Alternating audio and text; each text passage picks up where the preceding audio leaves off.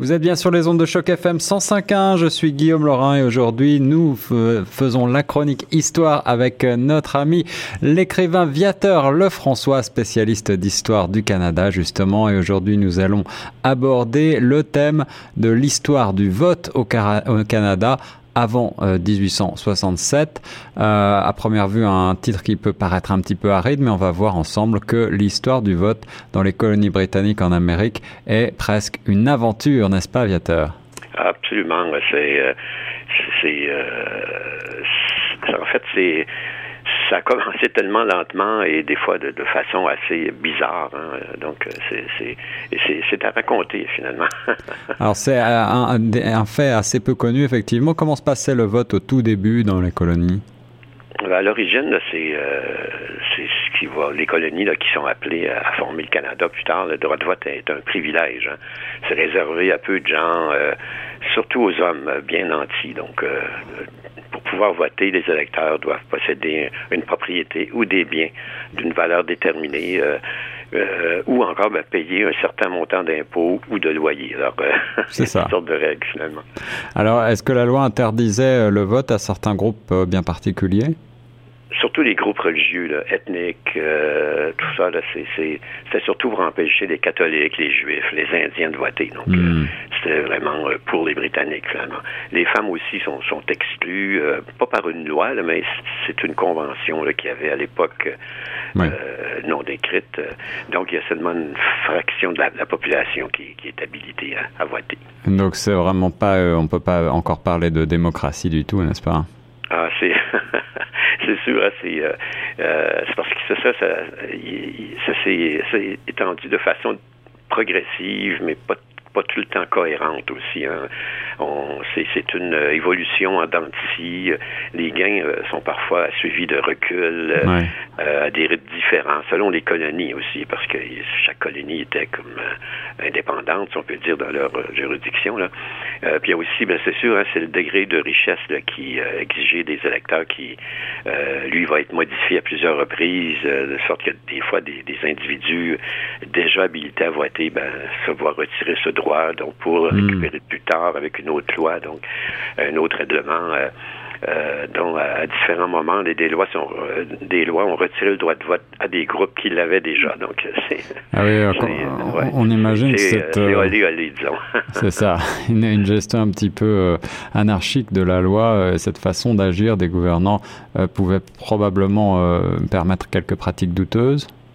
Ah, ça, ouvrait la porte à une multitude de pratiques euh, malhonnêtes. Hein. Euh, puis dans les faits, en fait, ça limite le, droit de vote euh, à une partie importante de l'électorat. Par exemple, chaque circonscription électorale compte généralement euh, un bureau de vote. Alors, s'il est énorme, hein, c'est évident que c'est pas tout le monde qui peut aller voter.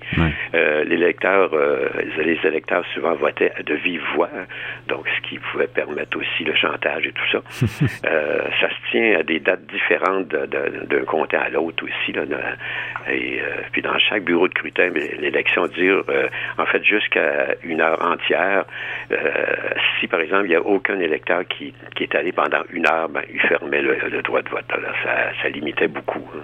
Ah oui, en effet. Alors, qu'est-ce qui, qu'est-ce qui arrive dans ces cas-là?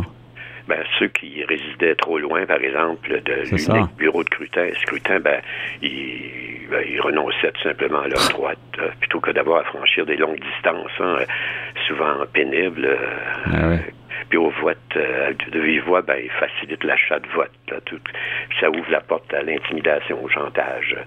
Euh, les corrupteurs, hein, ils peuvent facilement vérifier si les électeurs sudoyers votent dans le sens indiqué. Donc, hmm. euh, euh, ça, c'est, sûr c'était c'est le, pire des votes, naturellement. bien sûr. puis aussi, ben, c'est la, pratique qui permet la, fermeture d'un, bureau de scrutin dès qu'une heure s'est écoulée. Là, c'est à l'origine de nombreux actes de violence, naturellement. Pour emporter l'élection pour un candidat, par exemple, peu scrupuleux, pouvant engager une, bande de fiers à bras qui, qui, pour, euh, qui laisse voter ses partisans, mais interdisait l'accès à ses adversaires pendant une heure. Donc, euh, et ça, c'était à coup de bâton en général. ah oui, c'est ça. Donc, euh, on peut imaginer que c'était quasiment une aventure que d'aller voter. Ah oui, c'est ça. la brutalité, les actes d'intimidation, il n'était pas rare. Hein. D'ailleurs, à chaque, chaque élection, c'était l'intervention des forces de l'ordre, les policiers ou les soldats arrivaient là. Donc, hmm. Alors, on imagine aussi qu'à l'époque, l'alcool pouvait jouer un rôle dans, dans le jour de, de l'élection, n'est-ce pas? Ah oui, c'est ça. Aujourd'hui, c'est interdit, mais à l'époque, souvent, les, les, candidats fournissaient gratuitement à volonté l'alcool aux électeurs. Donc, vous voyez, alors, ça provoquait des émeutes aussi. Euh, euh, surtout avant 1877, euh, ça a fait au moins 20 victimes hein, à Montréal, au Canada uni aussi, au Nouveau-Brunswick. Donc, il y en a beaucoup, par exemple, à, Montréal, l'île du Prince-Édouard en 47, 1847, il y a deux à Québec en 1858. au Nouveau-Brunswick aussi, il y a un mort en 1866. Donc, c'est c'est pas de tout repos. en effet, en effet, des morts le jour du vote, ça veut dire qu'aller voter, c'était parfois fort risqué. Ah, d'ailleurs, pour chaque électeur tué en exerçant son droit de vote, là, il, fallait compter beaucoup de blessés. Ça, ben, en général, c'était pas à l'époque, c'était pas très grave, il comptait pas.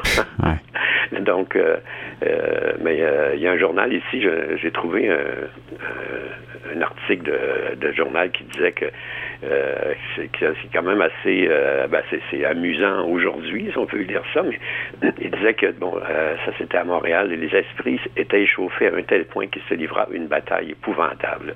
Les coups de poing et toutes les autres finesses d'attaque et de défense furent mises à l'œuvre. On voyait dans un clin d'œil les pieds de table convertis en épée et euh, le reste en bouclier. Alors, les combattants s'empoignaient sans cérémonie par le nez, les cheveux, les autres parties commodes qu'on peut passer, et ils se tiraillaient de sans pitié. Donc, euh, et donc finalement, les, visages d'un grand nombre de corps et de presque tous ont rendu un témoignage de l'opiniâtreté du combat. et finalement, ben, ce qui arrivait, c'est que plusieurs électeurs euh, renonçaient à leur droit de vote plutôt que que de s'exposer à avoir des coups de poing sur le nez, finalement. à une drôle d'époque. Alors, quand les premières assemblées ont-elles été élues dans les colonies britanniques? Euh, en Nouvelle-Écosse, c'était en 1758. Donc là, c'est une assemblée, euh, euh, l'assemblée constituante en fait, de, députés en fait pour voter des lois. L'île du Prince-Édouard, c'est en 1773. Le Nouveau-Brunswick en 1785. Puis le, le bail au Canada, ben, c'est 1792 avec euh, la création du Haut-Canada, donc hmm. les premières élections qui ont eu lieu. Euh, la lutte a été euh, ardue et, longue, j'imagine. Ah, absolument. la démocratie, ça a été difficile à implanter à l'époque. Par exemple, le gouverneur de la Nouvelle-Écosse à l'époque, Charles Lawrence, qui, était, qui était responsable de la déportation des Acadiens. Là. Et puis, il va, euh, il va refuser tout simplement d'avoir des élections. Mais Londres va lui ordonner d'en tenir une. Donc, euh, donc euh, ça va c'était finalement la première assemblée élue, ce qui va devenir le Canada en 1758. Donc, c'est ça. Puis l'objectif, il y avait des réformistes, c'est sûr, lui, leur objectif est simple, c'est tout ce qu'il demande, c'est ce qui existe en Angleterre. Donc, un système euh, dans lequel le gouvernement sera responsable devant le peuple. Hein. Euh, donc, il exige, les réformistes, que, les gouverneurs ne, puissent faire, en fait, dans l'économie, ce que le roi lui-même euh, ne peut faire en Angleterre. Donc, c'est choisir les ministres aussi. Donc, c'est minimum, hein, c'est ça. c'est sûr que les gouverneurs des, colonies, mais ils s'opposent à, une réforme comme ça parce qu'ils voulaient avoir le contrôle. Hein c'est finalement euh, c'est avec l'appui des divers secrétaires d'État des colonies qui va succéder à Ottawa, à, Londres, c'est sûr. Hein, ils prenaient les ordres de Londres, naturellement, à l'époque. Alors, pour, pourtant, euh, l'Angleterre sous George III n'est pas vraiment un modèle dans ce domaine, n'est-ce pas? Ah, absolument. par exemple, dans l'Angleterre de George III, lui, euh, c'est euh, la seconde moitié du 13e siècle, du 18e siècle, je veux dire, il y a plusieurs catégories de personnes qui sont privées du droit de vote. Hein. Euh, pour voter, une personne doit posséder ce qu'on appelle euh, à l'époque un franc alleux, c'est-à-dire une terre en pleine propriété qui est affranchie de toute obligation ou redevance. Donc, vous, par exemple, ce, franc alleux doit générer un revenu annuel d'au moins 40 shillings, donc, shillings, donc finalement ce qui exclut grande partie de la population. C'est ça, il faut être riche, quoi. Mm-hmm. Oui. les autres groupes, euh, groupes qui sont privés du droit de vote, ben, il y a les femmes. Hein. Euh, comme je dis, il n'y a, a, rien, il n'y a pas de décret qui l'interdit, mais encore là, ils ne vont pas voter. ça, ça existait depuis des siècles en vertu d'une convention du droit coutumier anglais.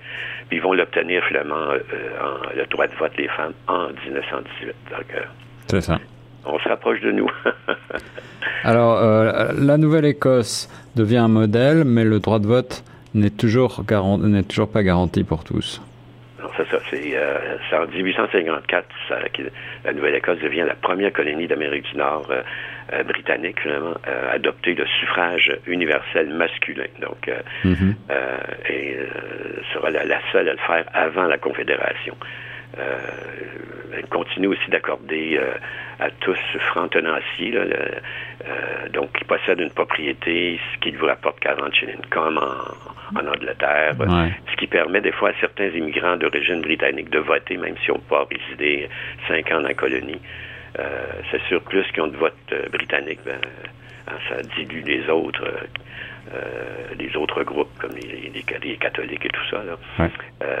et toute loi aussi, tout ce qui, tout comme la loi électorale de 1851, celle de 54 interdit le, le droit de vote aux Indiens, aux personnes qui touchent une aide financière du gouvernement. Donc, euh, ça, ça a pris euh, une décennie. Là, euh, donc, cette il y a un nouveau coup de barre, et là, c'est conservateur cette fois. Et là, c'est l'abandon du suffrage universel, puis le, retour à un, électorat plus restreint. Donc, vous voyez, ça, ça va en dents tout le temps. Là. en 1863, la, la Nouvelle-Écosse va limiter le droit de vote au sujet britannique, donc âgé d'au moins 21 ans. Euh, qui aussi doivent posséder un, bien immobilier de 150 dollars, euh, donc et immobilier de 300. Donc, vous voyez, ça, limite beaucoup, beaucoup. Les gens, la plupart du temps, étaient pauvres. Hein. Oui, bien sûr, bien sûr. Et alors, pendant ce temps-là, que se passe-t-il sur le plan politique au Bas-Canada?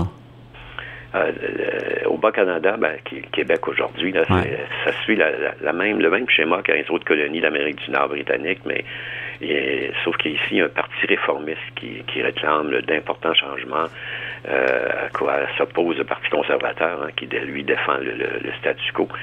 Euh, par contre, au Bas-Canada, la lutte entre les partis politiques, ça, ça, prend un caractère ethnique parce que les réformistes sont en majorité de langue française, tandis que les, Tories conservateurs, ben, c'est la minorité euh, de langue anglaise hein, qui est plutôt choyée ici. Hein.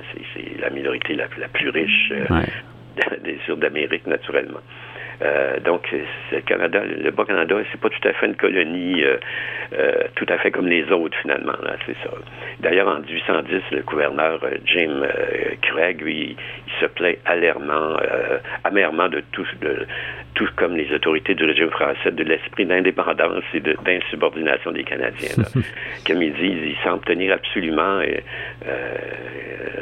ça, il est question en 1810, à être considérés comme une nation distincte. Ils parlent sans cesse de la nation canadienne, ce qui a toujours euh, repilé, ça veut dire euh, repilé les, les, naturellement les, les, la partie anglophone. Les Britanniques, oui. pas entendre parler de nation naturellement ici. Merci Viateur Lefrançois pour euh, ce premier point donc euh, sur cette thématique euh, fort intéressante et assez méconnue de l'histoire du vote au Canada avant 1867. On se retrouve la semaine prochaine pour la suite de cette chronique et nous on reste sur Choc FM 105. Et cette fois, bon, on va parler un peu du Haut-Canada, du Family Compact et tout ça. Donc, c'est une partie assez spéciale qui s'est passée en Ontario à l'époque. Ouais. Alors on se retrouve dès la semaine prochaine pour la suite de l'histoire du vote au Canada.